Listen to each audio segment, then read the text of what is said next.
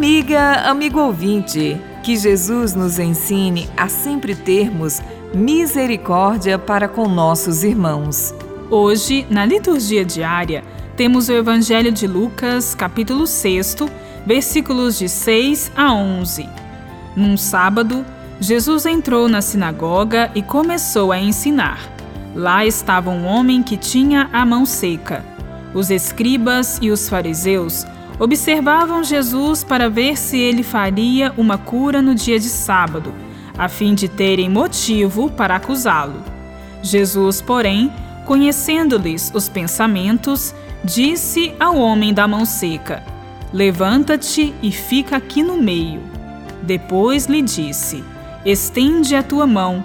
O homem assim o fez e a mão ficou curada. A narração da cura do homem com a mão direita seca está carregada de simbolismos. A mão simboliza a capacidade humana de agir. A direita liga-se à capacidade de fazer o bem. Então, estar com a mão direita seca significa a impossibilidade de praticar este bem. Era a condição daquele homem. Ele estava na sinagoga em dia de sábado. É o ambiente onde a lei tem primazia, onde se ouve a palavra de Deus e os fiéis se reúnem para louvar a Deus, logo um lugar sagrado. Também o tempo era sagrado, o sábado. Tempo de imitar Deus, que descansou ao concluir a criação. Portanto, tempo de ser como Deus. A religião se tornara estéril sem o poder de mover as pessoas a superarem o egoísmo, predispondo-as para a misericórdia e a solidariedade.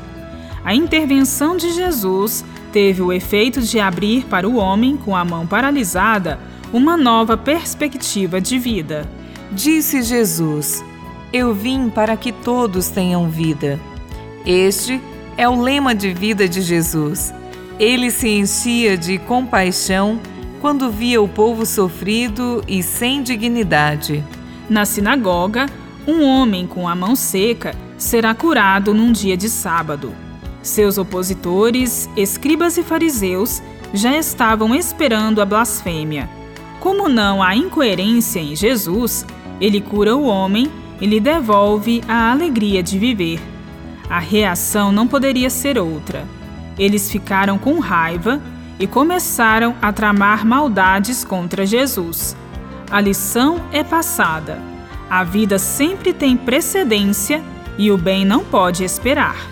Jesus, como membros da comunidade cristã, faze-nos conscientes da responsabilidade de evitar que se cometam injustiças contra os irmãos mesmo os pecadores. Bíblia, Deus com a gente. Produção de Paulinas Web Rádio. Texto de Irmã Solange Silva. Apresentação: Irmã Solange Silva e Irmã Bárbara Santana.